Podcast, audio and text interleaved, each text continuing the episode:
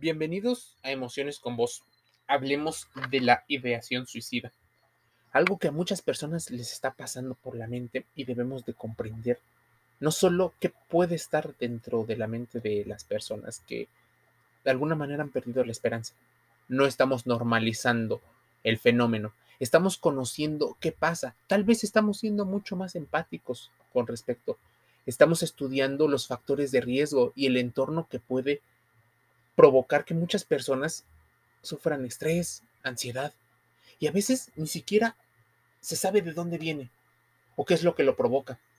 Tal vez porque el entorno no le conviene o tal vez ni siquiera el entorno le ha apoyado a jóvenes y adultos que de alguna manera han encontrado en estas ideas una forma de parar cierto dolor o varios dolores que la vida les ha dado, les ha conferido. Si somos muy exigentes con esto, deberíamos de entender cuáles son los patrones de pensamientos peligrosos. Estrictamente hablando, la ideación suicida significa querer quitarse la vida o pensar en el suicidio de una o de otra forma. Sin embargo, hay dos tipos de, de ideación suicida, pasiva y activa. La pasiva ocurre cuando deseas estar muerto o poder morir, pero en realidad no tienes planes de suicidarte. Muchas personas lo llegan a tener y se suele confundir como una sola. La ideación suicida activa, por otro lado, no es solo pensar en ello, sino tener la intención real de hacerte daño, incluyendo una planificación de cómo hacerlo. Tú sabes que existen situaciones muy estresantes a lo largo de la vida y las formas y los mensajes que dejas o que se dejan dejan una gran carga de dolor a aquellos individuos que forman parte del círculo cercano de las personas que tienen esta ideación. La prevalencia de la ideación suicida para la población mundial es de aproximadamente el 9% y aproximadamente el 2% en un periodo de los últimos 12 meses. Podríamos hablar de que existen muchos más pensamientos suicidas con las personas que suelen ser consideradas más jóvenes. Pero esto no es solo eso. También los más jóvenes, o sea, incluso hasta niños preadolescentes, lo llegan a tener y ancianos. El suicidio, por ejemplo, es la décima causa principal de muerte en los Estados Unidos y la segunda causa principal de muerte entre personas entre 10 y 34 años. Las mujeres tal vez habían quedado detrás de este estereotipo de quién eran las personas que se suicidaban. Pero los hombres tienen entre 3 y 4 veces más em, casos documentados que las mujeres dado que suelen utilizar métodos más letales. Tú sabes que esta situación puede girar en torno a, llamémosle, patriarcado, cultura, educación emocional, inteligencia emocional, gestión de emociones, la forma en la que estamos difundiendo eh, la información muchos de los creadores de contenido, lejos de darse cuenta que están promoviendo ciertos comportamientos, no son conscientes incluso de que están normalizando la violencia, de que el morbo, de que el consumismo es promovido. Eso echa más leña, más madera a un horno ya de por sí tenso en la sociedad. Muchos de los jóvenes le dicen a otros jóvenes que no son exitosos, que no son talentosos, que posiblemente no sean merecedores o que son merecedores más otro tipo de personas. Tal vez sin darse cuenta por carecer de buena inteligencia emocional, por carecer de empatía, incluso por ser personas que ni siquiera se dan cuenta de lo importante que tiene que ver y de la ética que tiene que haber como creador de contenido. Eso hace que muchos de los jóvenes sientan que su vida en comparación de las de otros es peor. Así, la violencia se va haciendo cada vez más fuerte. La violencia va cobrando a muchas personas grandes facturas emocionales. ¿Por qué hablo de los influencers? Porque posiblemente TikTok, Instagram, Facebook, Telegram, Snapchat y otros canales se han convertido en el nuevo Google o en los nuevos buscadores. La gente busca señales. Seguramente encontrarás muchísimos síntomas. Las señales de advertencia de que usted o un ser querido está pensando o contemplando este suicidio con una ideación suicida incluye aislarte de sus seres queridos, sentirse desesperado o atrapado en una situación, hablar de manera recurrente con respecto a estos temas, un aumento en el uso o abuso de sustancias y de conductas de alto riesgo, aumento en los cambios de humor, así que puede haber mucha rabia, ira, irritabilidad o una especie de desconexión, también eh, alteraciones en el estado de ánimo. Un aumento en los cambios de humor puede ser una señal, pero es una de esas señales que suelen estar eh, popularmente asociados también a otros trastornos y problemas. También muchas personas que tienen esa ideación suicida participan constantemente en conductas de riesgo, como tener relaciones sexuales sin protección, consumir drogas, beber eh, en exceso alcohol, atracones de comida, ejercicios extremos, viene conducción temeraria y otros. Mucha gente accede o guarda esos medios que pueden acabar con su vida. Armas de fuego, medicamentos, drogas. Actúan muchas veces como si estuvieras eh, despidiéndote de la gente y de tus seres queridos de manera anticipada. Puede que te sientas demasiado ansioso si crees que un ser querido está pensando en suicidarse, sé directo y pregúntale al respecto. Es un mito pensar que hablar sobre el suicidio le dará la idea a otra persona de suicidarse.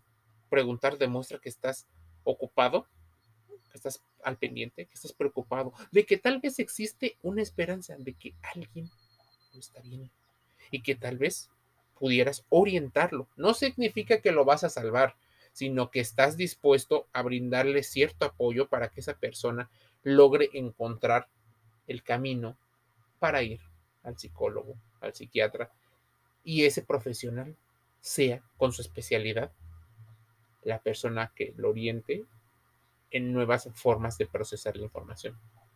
Ten en cuenta que la ideación suicida pasiva no es necesariamente menos grave que la ideación suicida de manera activa. Puede volverse activamente y rápidamente en lo contrario. Y tiene un efecto negativo a la salud mental de la persona que lo experimenta. Es importante que conozcas la línea de ayuda de tu país, porque muchos países cuentan con esta información sobre todo para sus jóvenes. Existen países, por ejemplo, Corea del Sur, que ante la sensación de falta de éxito, muchos de los chicos deciden eh, quitarse la vida. En Japón existe incluso hasta un bosque de las personas que deciden perderse en él. Imagínense, ¿cómo sería hacer una evaluación con material y métodos para estimar la prevalencia de la ideación suicida y su asociación con los determinantes sociales? Tendríamos que tener muestras y un grado de prevalencia, o sea, de tiempo en el que esta expuesto la persona. Por supuesto, la literatura sería muy importante para ir entendiendo qué pasa y su relación con la desesperanza y el abuso de sustancias, porque por más que crean o quieran creer algunos de las personas pro consumo, ellos no controlan. La sustancia controla la química de su cerebro. Hay un efecto o un fenómeno que se llama Donning-Kruger, del que ya te hemos hablado en muchos de los podcasts en Emociones con Voz. las personas se sienten tristes, se sienten desesperadas, no encuentran cómo bajar su, eh, su tensión. Incluso algunos ni siquiera encuentran cómo convivir de una manera diferente y más saludable. Así que deciden utilizar este tipo de mm, sustancias, bebidas o de actividades para sentir emoción, tal vez hasta para sentirse un poco más vivo, lo cual lo puede llevar de un extremo al otro. El suicidio se puede dividir en tres categorías. El suicidio consumado, el intento suicida y la ideación suicida. Esta última categoría, la ideación suicida, ha sido poco estudiada. Por eso es importante que lo vayamos entendiendo. Ha sido poco estudiada, pero es importante entenderlo tal vez hasta como un método de prevención y el principio del tratamiento. Además, hay investigaciones que muestran que la ideación suicida es un síntoma que refleja ese conflicto o varios conflictos internos, tal vez sostenidos en el tiempo o estructurales. Te hablaba del consumismo, porque muchas personas se meten a consumir con tal de evadir su realidad, con tal de dejar de sentir dolor, con tal de tener un poco más en las sensaciones. Y es tu cerebro realmente el que está gobernando tus acciones. No el pensamiento racional, no el crítico, no, solo el emocional donde no quieres sentir. Tus pensamientos rumiantes no sabes cómo gestionarlo. Por eso tienes que ir al psicólogo, a la psicóloga. Ellos te podrían ayudar profesionalmente y científicamente a encontrar nuevos métodos. Posiblemente te enfrentes a la realidad, pero es de valientes enfrentar la realidad. Es de valientes tener la información correcta y llegar con un profesional de la salud mental relacionado con la medicina científica que te ayude a... Muchos pro consumo suelen creer que es más sano el consumo, por ejemplo, de marihuana por encima de los medicamentos. Pero, aunque hay un lado oculto dentro de ambas industrias, debes de considerar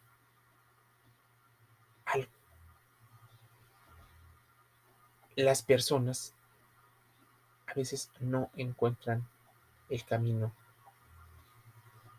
y no les es tan fácil. Eso es una situación triste. Los pacientes, por ejemplo, separados, divorciados, tienen mayor riesgo, tal vez tres veces más riesgo de presentar ideaciones suicidas. En la variable de ocupación, el riesgo de los pacientes desempleados o jubilados, incluso de los viejos de la gente de mayor edad, es mayor. Podríamos hablar de desesperanza. Los hombres con menor riesgo entre los 46 y los 65 años llegan a tener un ambiente importante. O sea que incluso las relaciones personales y este entorno sano pueden ser situaciones que te ayuden a salvarte. La presencia de la ideación suicida y del intento suicida es más frecuente en las mujeres jóvenes que en los hombres, de acuerdo con varias investigaciones.